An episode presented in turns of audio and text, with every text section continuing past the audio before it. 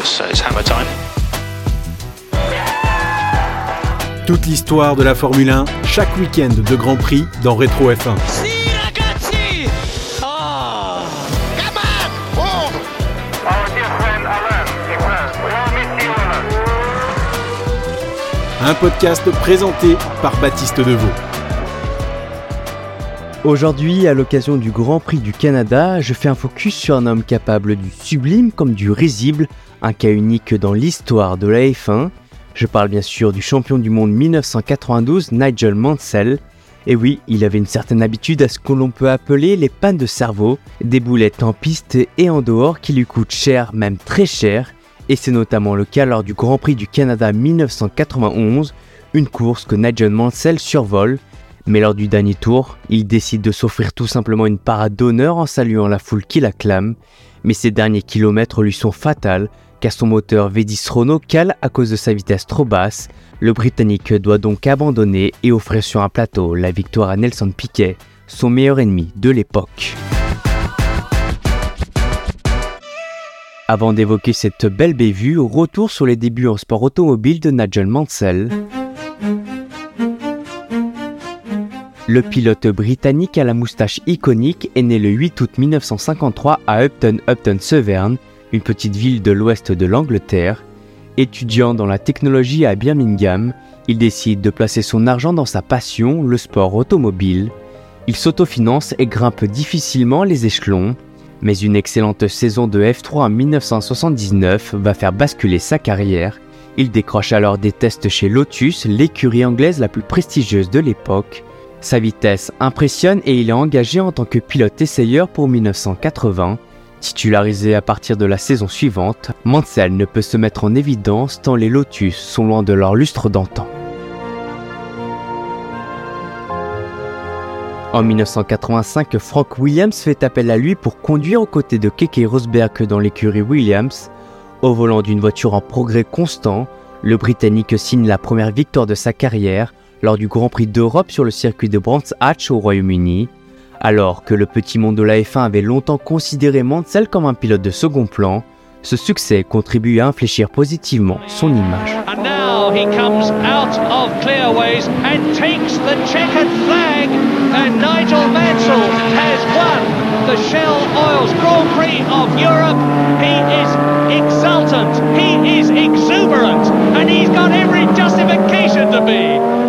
1989, Mansell devient le dernier pilote Ferrari à être personnellement sélectionné par Enzo Ferrari.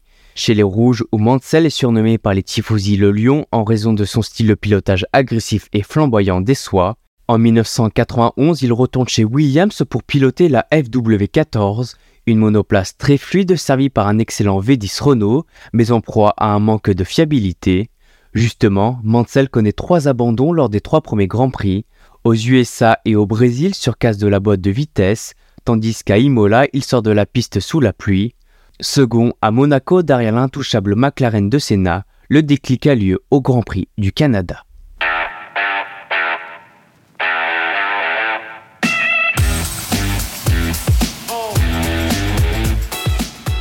Ce 2 juin 1991, les deux Williams de Ricardo Patrese et Nigel Mansell occupent la première ligne de départ, devant la McLaren d'Ayrton Senna et la Ferrari d'Alain Prost. Il fait beau, le soleil est radieux et le départ est donné dans un fracas d'enfer. A légèrement euh, décollé. Et Mansell déjà à sa hauteur. Une Ferrari, une Ferrari s'est imposée peut-être là-bas à l'intérieur. Oui, légère incursion dans l'herbe. Tout se passe très bien derrière. Et ça passe sans encombre, tandis que nous avons vu ici, donc, euh, qui a pris les meilleurs sur Patrese.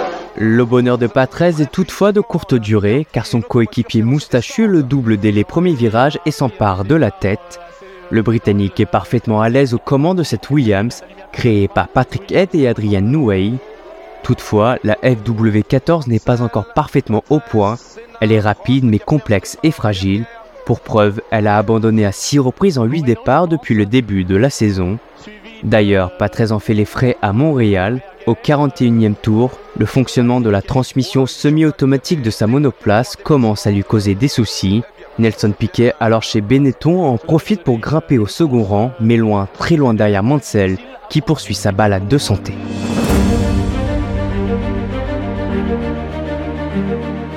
Au bout de quelques petits kilomètres, moins d'un tour de circuit, de ce circuit Gilles Villeneuve ici, la victoire d'une Williams Renault qui met ainsi fin à la série de quatre victoires consécutives d'Ayrton Senna et de la McLaren Honda. La marche solitaire de Mansell se poursuit jusqu'au dernier tour.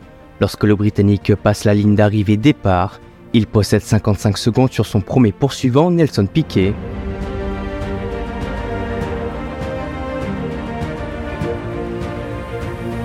Alors qu'il reste moins de 2 km à parcourir dans ce Grand Prix, Mansell freine et négocie l'épingle du pont Jacques Cartier et puis plus rien.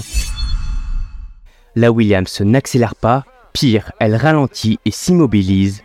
La monoplace vient tout simplement mourir sur le bas-côté, à 500 mètres de la ligne d'arrivée. Il est au ralenti, il est au ralenti. Mansell, Pas d'essence peut-être. Il est au ralenti, c'est pas possible. Oh, il, est- il furieux. On a vendu la peau de l'ours avant de l'avoir tué. Et Patrese qui passe. Oh, ça c'est incroyable. Et c'est la victoire de Piquet. Oui, on a Frank Williams, Anne Bradshaw, Suzy Patrese. C'est la catastrophe dans le camp Williams Renault. Mais oui, 69e et dernier tour la victoire de Nelson Piquet. Mansell, fou de rage, frappe violemment le volant de sa Williams, pendant que Piquet, qui roule en deuxième place, passe à côté. Il n'en croit pas ses yeux.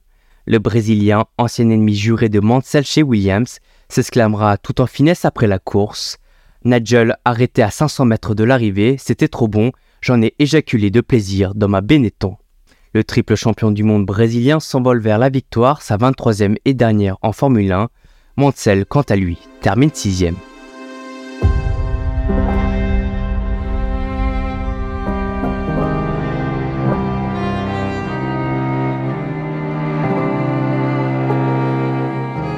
C'est le regard vide, profondément accablé, que Nigel Mansell regagne les stands.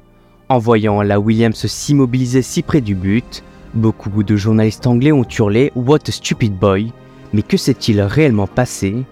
Plusieurs rumeurs ont circulé à propos de cette fameuse panne.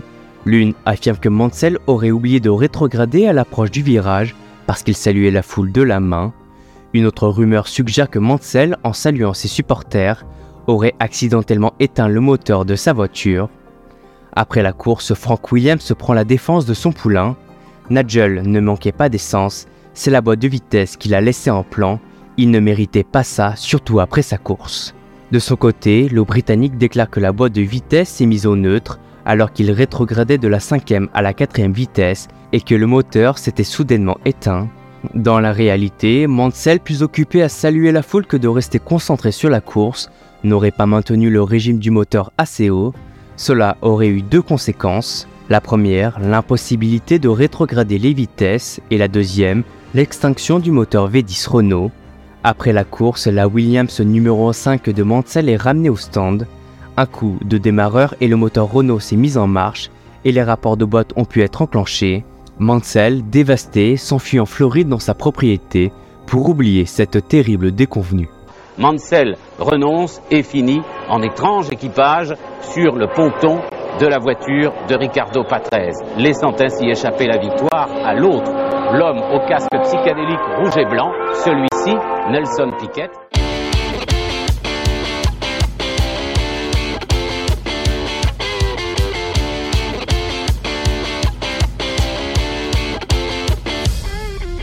Au Grand Prix du Canada 1991, Nigel Mansell n'est pas à sa première boulette. Tout au long de sa carrière, il a enchaîné les bévues, la faute à de nombreuses erreurs de pilotage et à des pannes de cerveau. Voici un petit florilège. On débute avec le Grand Prix d'Autriche 1987. Nigel Mansell est le vainqueur incontesté ce jour-là. On le pense donc à l'abri d'une bourde ou de circonstances particulières. À l'époque, les trois premiers faisaient leur tour d'honneur sur une décapotable avant que celle-ci ne se range sous le podium. C'est alors que Mansell se cogne la tête contre le montant du podium, n'ayant pas remarqué que son chauffeur était arrivé à destination. C'est la main sur le visage qu'il monte sur le podium. On avance dans le temps et on arrive au Grand Prix du Portugal 1989. Mansell, alors chez Ferrari, se distingue avec trois gaffes en une course. Lors du pit stop, il loupe complètement son freinage et s'arrête 2 mètres plus loin en plein milieu de la route. Ses mécaniciens se précipitent alors sur sa voiture, mais Mansell ne réfléchit pas une seconde et enclenche la marche arrière pour regagner son emplacement. Erreur, c'est formellement interdit.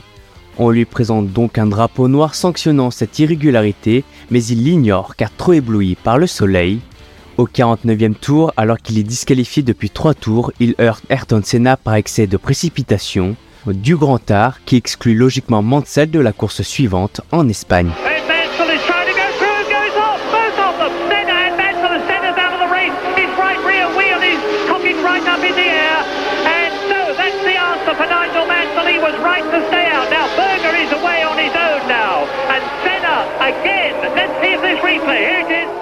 L'année suivante à Suzuka, il repart de son arrêt au stand en deuxième vitesse, grillant instantanément son embrayage. Une bourde qu'il commet à nouveau à Interlagos en 1991.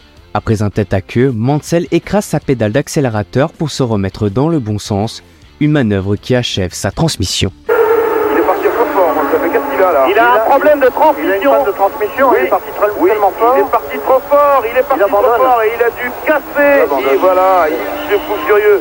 Il a dû casser un arbre de transmission en mettant le moteur V12 sur le couple maximal et l'un des arbres de roue où le différentiel peut-être n'a pas résisté. Ah, il est- César Furio, regarde. Il était à 15 000 tours, il a tout lâché d'un coup, je peux vous dire. Son retour en Formule 1 en 1995 chez McLaren Mercedes sera une farce. Il apparaît en effet lors des essais d'intersaison que le ventre de Nigel Mansell est trop large pour son châssis. Il faut donc en construire un autre et l'anglais doit en attendant regarder les deux premières courses à la télé. Nigel Mansell's full-time return to Formula One motor racing has been postponed because, according to his team McLaren, he's too big for his car. The car is now being redesigned, but Mansell will miss the first two Grand Prix of the season.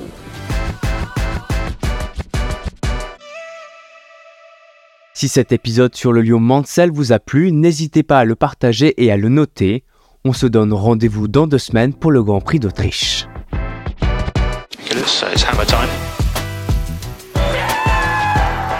Toute l'histoire de la Formule 1, chaque week-end de Grand Prix dans Rétro F1.